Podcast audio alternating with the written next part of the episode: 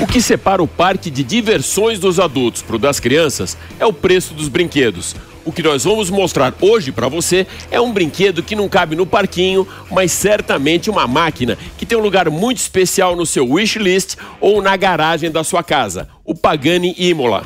Fabricado pela Pagani Automobile, essa série especial é uma joia rara de quatro rodas com DNA argentino e assinatura do designer Horácio Pagani. Híbrido ou 100% elétrico? Essa dúvida na hora da escolha de um carro do universo da eletrificação é bem recorrente. Eu ouço isso naquelas rodinhas de amigos, pelos corredores daqui da Jovem Pan, na redação e até mesmo no setor automobilístico.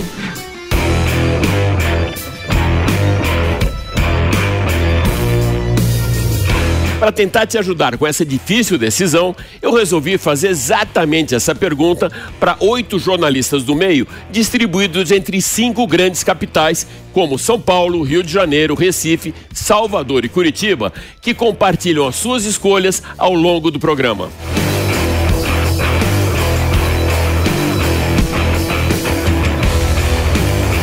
Máquinas na Pan testou e aprovou a versão Pro 4X AT 4x4 da nova Nissan Frontier. Nós escolhemos um terreno bem acidentado e com subidas bem íngremes para colocar toda a prova a capacidade off-road da Frontier, que mostrou muita segurança, tecnologia e conforto em todos os tipos de manobras.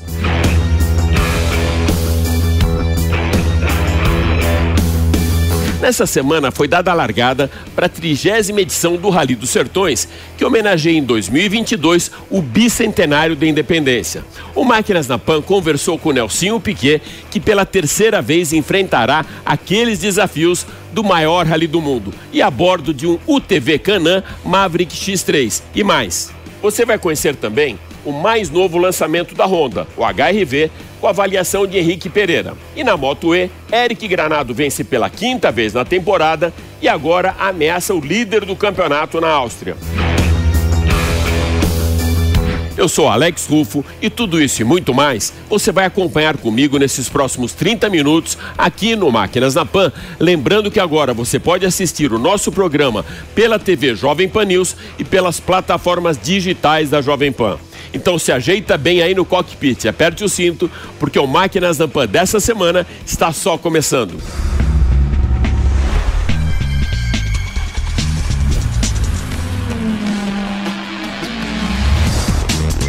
Máquinas na Pan.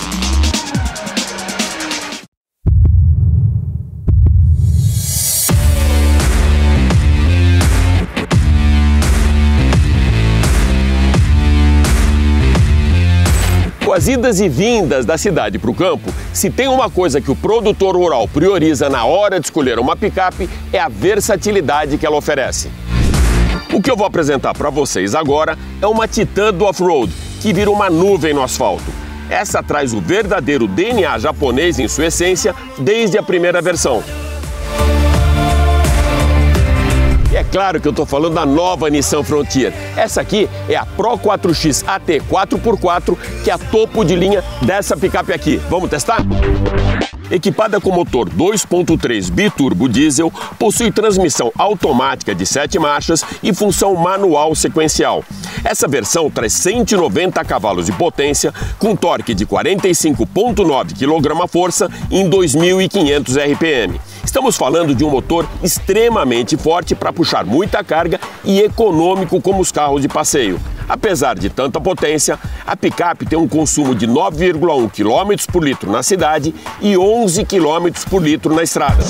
Como isso é possível? Colocando no mesmo pacote força e tecnologia, marcas registradas dos veículos da Nissan.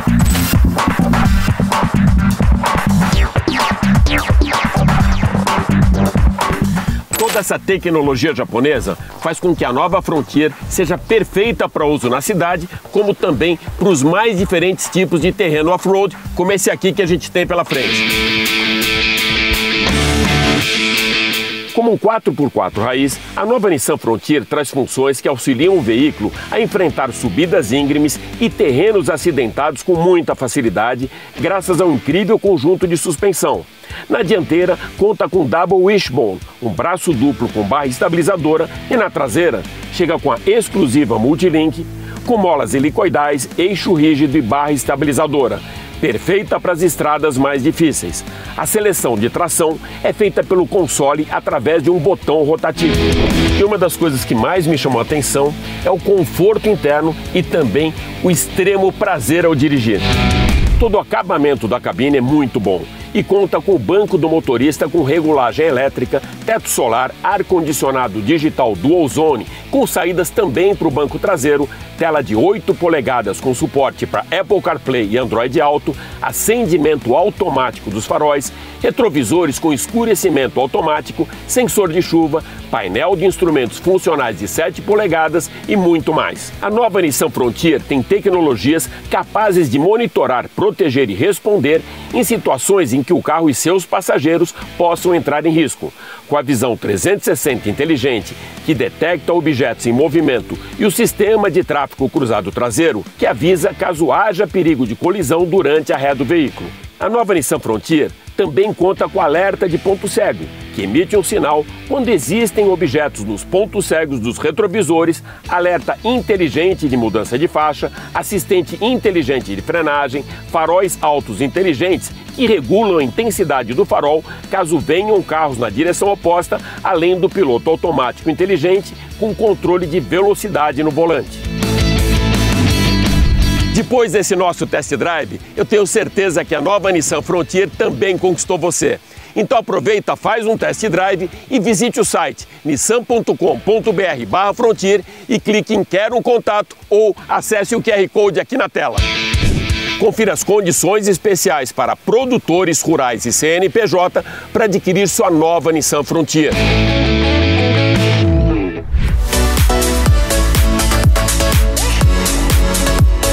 O Máquinas da Pan continua levantando poeira nos terrenos mais acidentados da maior prova off-road do mundo para conversar com Nelsinho Piquet, que fala da sua expectativa e desafios para encarar pela terceira vez o Rally dos Sertões. O Rally dos Sertões foi uma paixão que começou é, uns três anos atrás, quando a Canan me fez o convite para participar como convidado, né? Não era a prova inteira, só algumas etapas. E eu achei o máximo, é, eu achei uma prova super desafiadora, é, mas o mais legal, o mais especial mesmo, eu achei que foi conhecer lugares do Brasil que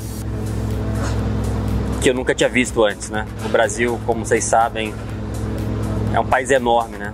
Maior do que a Europa toda junta. Então, é, realmente paisagens e naturezas e cidades e vilarejos. É uma prova que exige extremamente muita calma, muita concentração é, e muita experiência. Bom, a grande diferença entre um UTV comum e o UTV nosso de corrida é menor do que você imagina. Na verdade, assim, tem muita gente que mexe na potência do motor. Ajuda um pouco, ajuda, mas também você força a correia, você força algumas áreas que talvez é, podem quebrar ou você pode fragilizar um pouco mais que não é necessário, né? É, você tem a velocidade limite, por segurança, a gente tem a velocidade limite de 130, 140 por hora, então também não, não adianta você botar o motor, dobrar a potência dele, que você tem a velocidade limite. É, é regulado por todo mundo, todos os UTVs. O que, que a grande maioria que a gente faz é tentar reforçar o carro, né? Então, resumindo, Fora banco de corrida que você coloca, cinto, sistema de rádio, intercom, né, sistema de segurança todo, você troca a gaiola. A gaiola não, você troca só a parte, a, o Santo Antônio dele, um Santo Antônio mais, mais reforçado. Mas assim, basicamente não é, não é tanta coisa igual, né? Parece que é um UTV todo transformado, não é. Os UTVs correm fora, tem vários UTVs que são feitos só para corrida. No caso aqui, 95% deles, os do Brasil, são relativamente standard. Tem alguns que vêm de fora, como eu disse, então é isso, pessoal. É, eu vou tentar colocar o máximo de informações no nosso Instagram. Acompanhe. Vou tentar também explicar para você que é uma prova muito diferente, né? Que tá todo mundo acostumado aí. Mas acompanhe no nosso Instagram. Divirta, deixe seus comentários lá, perguntas, dúvidas, que eu vou tentar responder todo mundo essas duas semanas de sertões. Valeu, obrigado.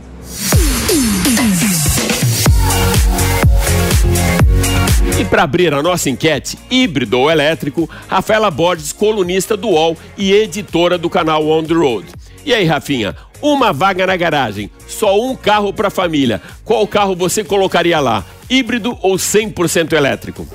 Pensando em um carro apenas, aquele com que você tem que viajar e rodar no dia a dia, por enquanto, sem dúvida nenhuma, eu iria de híbrido. O elétrico é muito legal, mas se você tiver que pegar estrada com ele, isso pode ser um problema.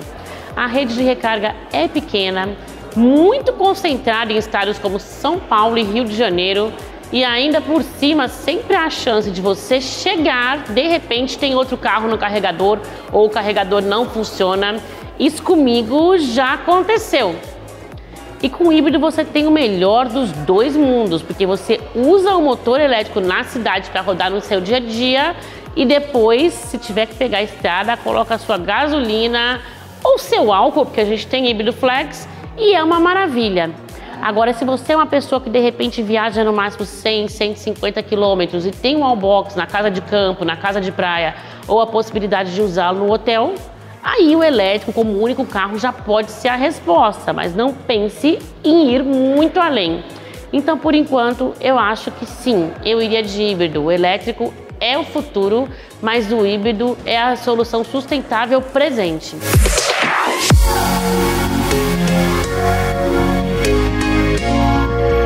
Qual será a opinião do jornalista Jorge Moraes? Híbrido ou elétrico? Fala Alex, fala todo mundo que está curtindo aqui o Máquinas na Pan. Gente, a minha opinião é muito clara e bem direta nesse sentido. Primeiro, acho que o primeiro passo ele pode ser sim num carro híbrido plug-in ou no híbrido full hybrid, aquele que você não depende da tomada para poder carregar. O plug-in você depende da tomada. Algumas considerações na indústria automotiva estão levando para o híbrido leve, que é o mid hybrid, né? aquela coisa que você vai ver o auxílio da bateria do motor elétrico lá na tampa do porta-malas, no lugar do step. Isso tem acontecido. A questão do Kia Sportage, por exemplo, do Kia Stonic, são carros que estão aí posicionados dentro dessa categoria. Eu, particularmente, acho que o final dessa cadeia aí é o carro elétrico.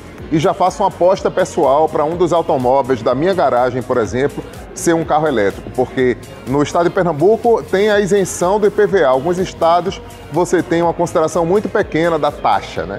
Isso é uma grande vantagem. O seguro também foi muito mais em conta nesse ponto de partida e eletrificar a minha garagem foi um ponto muito importante, porque eu economizei muito, mas muito mesmo. Tinha uma média aí de mais ou menos um mil reais de gasto com gasolina por mês. Hoje estou gastando energia algo em torno de 65 a 75 reais. A economia vem ao longo do tempo e sim, acredito eu, que assim como eu fiz para minha vida, a aposta do carro elétrico, ela é sensata e não é o futuro não, na minha opinião, já é um presente bem realista.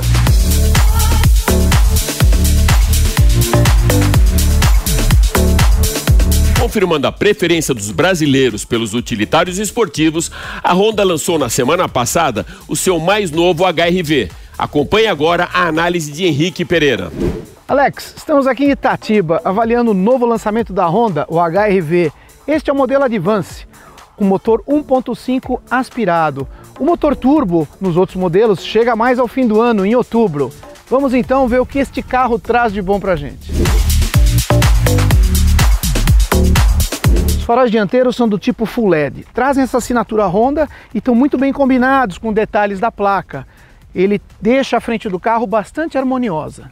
O motor 1.5 litros aspirado, injeção direta, o mesmo que equipa o Honda City, tem 126 cavalos, 15,8 de torque. É suficiente para carregar esse carro no dia a dia. Ele vem acoplado com uma transmissão do tipo CVT, que simula diversas marchas. Acelerando ou reduzindo, você tem essa boa sensação. Ele pega rapidamente as marchas e você tem a sensação que você está dirigindo um carro com câmbio automático tradicional. A linha lateral ela é horizontal e reta. Ela dá maior comprimento ao carro, parecendo que ele é mais longo do que realmente é. A capota ela tem esse estilo coupé, com essa descida rápida, que está entrando como uma forma de estilo no mercado. Ela também fica parecendo que é um coupé rebaixado, mas na verdade é uma SUV. O conjunto ótico traseiro também é todo em LED E o interessante é que ele traz essa faixa iluminada de lado a lado no carro. Todo esse conjunto dá uma certa segurança, pois ele fica muito claro na estrada, com as luzes de freio, luzes de direção e ainda traz embutido um brake light. O desempenho surpreendeu.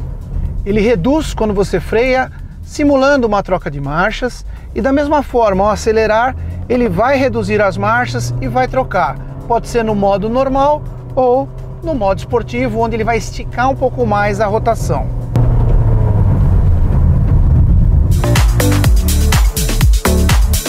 Com relação à estabilidade, ele é muito firme na estrada. Ele não tem tendências imediatas de saída de traseira ou de frente. Você tem que ir muito no limite para ele começar a apresentar qualquer tendência de saída.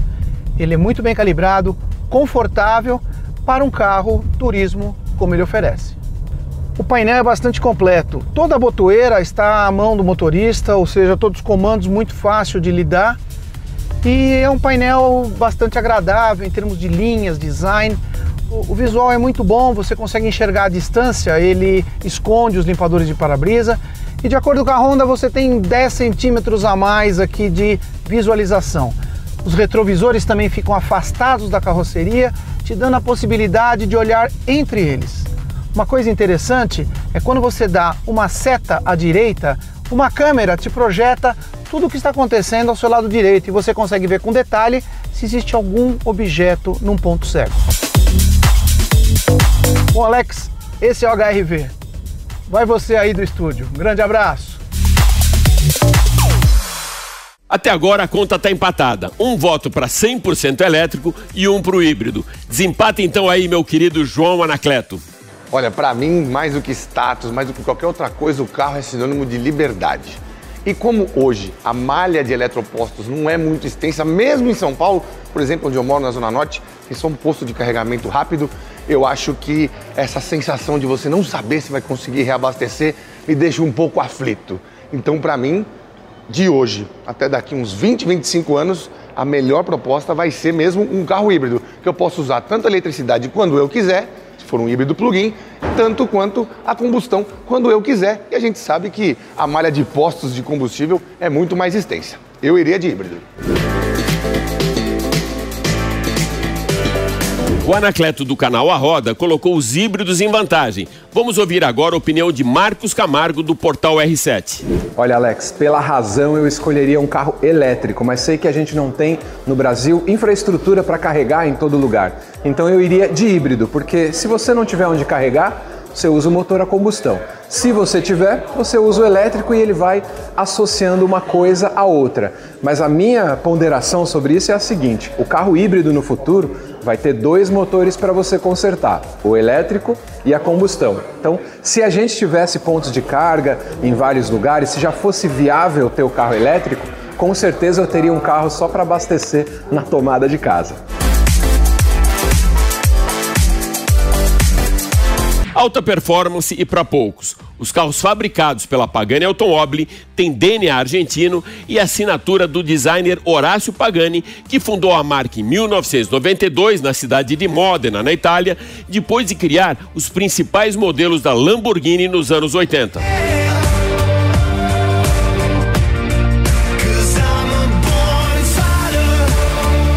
O mesmo capricho da lapidação de um diamante os carros da Pagani são totalmente fabricados em fibra carbono e liga de titânio de alta resistência. A máquina que você vai conhecer agora foi apresentada pelo próprio Horácio Pagani diretamente do seu ateliê para depois acelerar no circuito que deu nome a essa super máquina, Imola.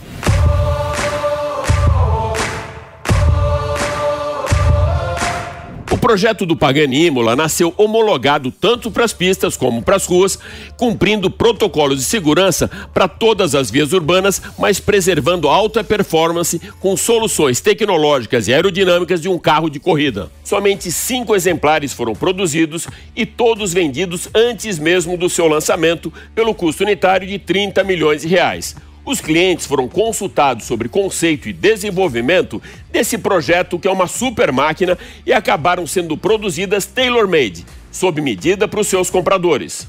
O Pagani Imola é bem leve, pesa 1.240 quilos e é equipado com motor de 12 cilindros, 830 cavalos e prima pela excelência das suas formas aerodinâmicas. Um state of art dos super esportivos que atinge o máximo de sua performance depois de 6.500 rotações. A engenharia e o centro de design da Pagani colocaram todas as ferramentas à disposição desse projeto e, com muito empenho, atingiram um downforce comparado ao dos carros de Fórmula 1. Todos os detalhes foram analisados para que o carro pudesse entregar baixo arraste aerodinâmico tanto em pistas como em ruas. Com alto desempenho, o Pagani Imola tem mais de 700 componentes e compostos forjados em aço, alumínio e titânio. Para atingir alta pressão aerodinâmica, o assoalho do carro foi desenhado com uma base flat de 8 metros quadrados. Mesmo com 1.9 G de força lateral em curva, o carro mantém equilíbrio em alta velocidade e entrega muita segurança para o piloto. Apêndices e linhas dinâmicas foram analisadas em túnel de vento e cada detalhe mostrou eficiência plena desse super esportivo que rodou 250 mil quilômetros em pista antes de sair para as ruas. A combinação perfeita da harmonia, do design, elegância, beleza aerodinâmica com a alta performance foi a maior conquista de Horácio Pagani na concepção do Imola. Pagani Imola, um state of art das máquinas dos sonhos. Com um conceito inspirado em Leonardo da Vinci, Horácio Pagani define muito bem a sua obra. A arte e a ciência trabalham juntas e de mãos dadas. Mano de la mano.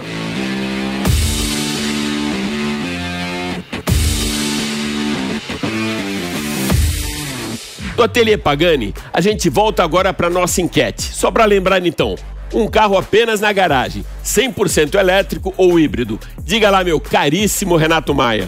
Eu iria de híbrido. É, eu acho que hoje, na nossa realidade, no, no atual momento do, do, Brasil, os híbridos fazem mais sentido justamente pela flexibilidade de você ter um motor a combustão e a parte elétrica, a eficiência elétrica de você ter uma autonomia maior na cidade, por exemplo, rodar de forma elétrica e você ter a combustão para fazer longas viagens. É, devido à deficiência ainda de postos de combustíveis elétricos, né? enfim, postos eletrificados, isso faz com que a gente tenha certo receio de fazer viagens mais longas com carro elétrico. Então acho que o carro híbrido ele vai suprir muito bem isso. Então você tem um lado eletrificado para você andar dentro de trechos urbanos e você vai ter o lado a combustão para você fazer as suas longas viagens sem se preocupar realmente aonde você vai conseguir ir até com, com o carro. Então o modo híbrido eu acho que hoje é um momento de transição. Então, da mesma forma que o híbrido é uma transição entre uma combustão e o elétrico, eu acho que o Brasil está realmente nessa transição também. Então, o híbrido ele vai fazer mais sentido no atual momento comparado a um modelo 100% elétrico. Até agora já ouvimos o jornalista João Anacleto, Rafa Borges, Renato Maia e Marcos Camargo, todos de São Paulo e que escolheram o carro híbrido. E de Recife, Jorge Moraes sinalizou a sua preferência pelo 100% elétrico. Total parcial. 4 a 1 para o híbrido. E qual será a escolha então de Antônio Carlos Silva, lá de Curitiba? Vamos ouvi-lo. Certamente, Alex, hoje seria um carro híbrido. Híbrido plug-in. Eu vou explicar por quê. Porque se eu tenho um carro se eu tenho só esse carro, eu quero sair com a minha família, eu quero viajar, eu quero ir para a praia, eu quero ir para o interior, eu quero ir para um sítio. O carro puramente elétrico pode me deixar na estrada. Nós temos ainda problemas sérios de eletropostos, de abastecimento. No meu estado do Paraná, por exemplo, esse problema, dependendo da região, ele é um pouco amenizado. Por quê? Existe uma eletrovia de Paranaguá a Foz do Iguaçu, com mais de 10 postos de abastecimento em 700 quilômetros, aonde você consegue, tendo paciência para você fazer o reabastecimento das baterias, você chega até lá. Agora, por que um plugin? Porque um plugin eu tenho aí em torno de 60, 70 quilômetros de autonomia com uma carga de bateria e isso é o suficiente para eu andar durante um dia inteiro na minha cidade. Qualquer cidade grande você vai andar em torno de 50 quilômetros. Eu vou para a escola, eu posso ir para o meu trabalho, eu posso sair com a minha família jantar. Se eu quero viajar numa distância um pouco mais longa, o que, que acontece? O plugin também me leva. Eu vou sair com a bateria, a bateria vai acabar e quando a bateria acabar eu vou ter o motor a combustão que vai me levar até o meu destino final. Então eu teria um carro híbrido plug-in, não um elétrico puro.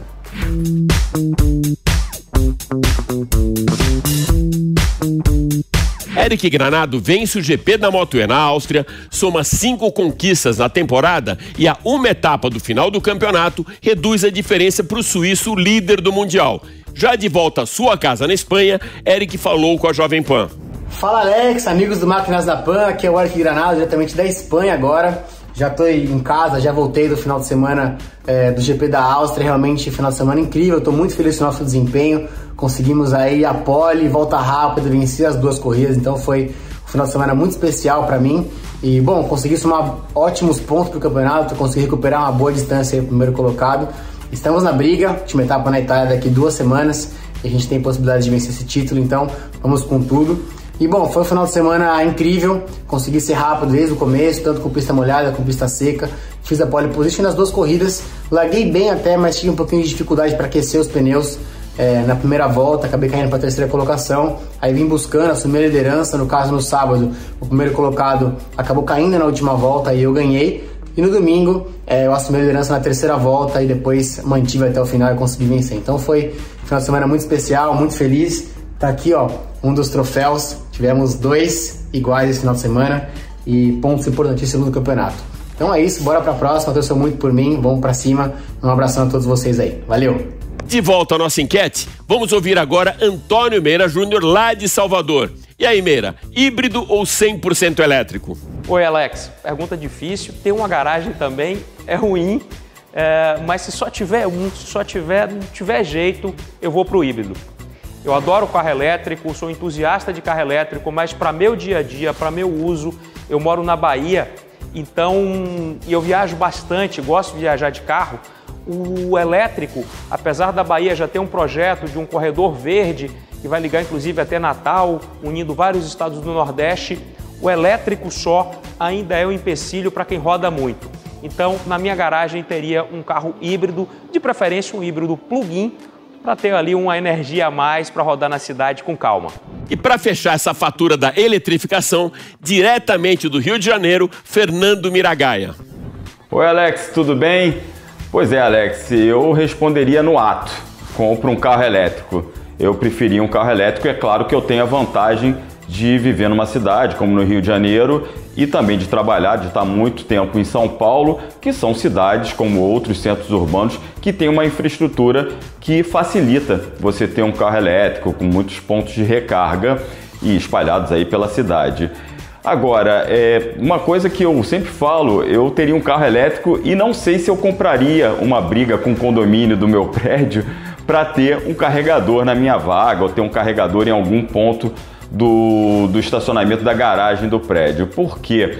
A maioria das pessoas com quem eu falo rodam em média 50 km por dia. Se você pegar um carro elétrico, hoje os carros elétricos já têm autonomia superior a 300 km, vamos, mas vamos trabalhar com uma, uma autonomia mais conservadora, 300 km. Se você roda 50 km por dia, você vai precisar carregar o seu carro uma vez por semana. E talvez compense mais você deixar essa vez por semana, é claro. Se o estacionamento ou o ponto de recarga for perto, num estacionamento desse você vai pagar de 30 a 40, no máximo 50 reais, ainda assim vai sair mais barato do que você ter um carro a combustão com o preço do combustível como tá. É isso, Alex. Eu teria um carro elétrico, mas isso, claro, depende do uso da pessoa, da rotina da pessoa e também de onde ela mora. Um abraço, Alex. Obrigado. Tchau, tchau. Apuração final. 7 para os híbridos e apenas uma escolha para o 100% elétrico. Então, 7 a 1. Esse placar em ano de Copa do Mundo lembra alguma coisa, não é mesmo?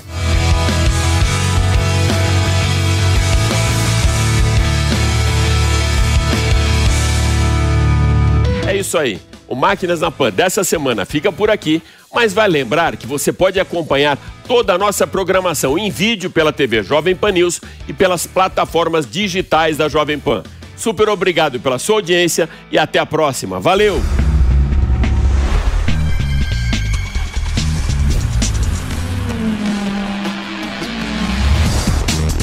Máquinas na Pan. Realização Jovem Pan News.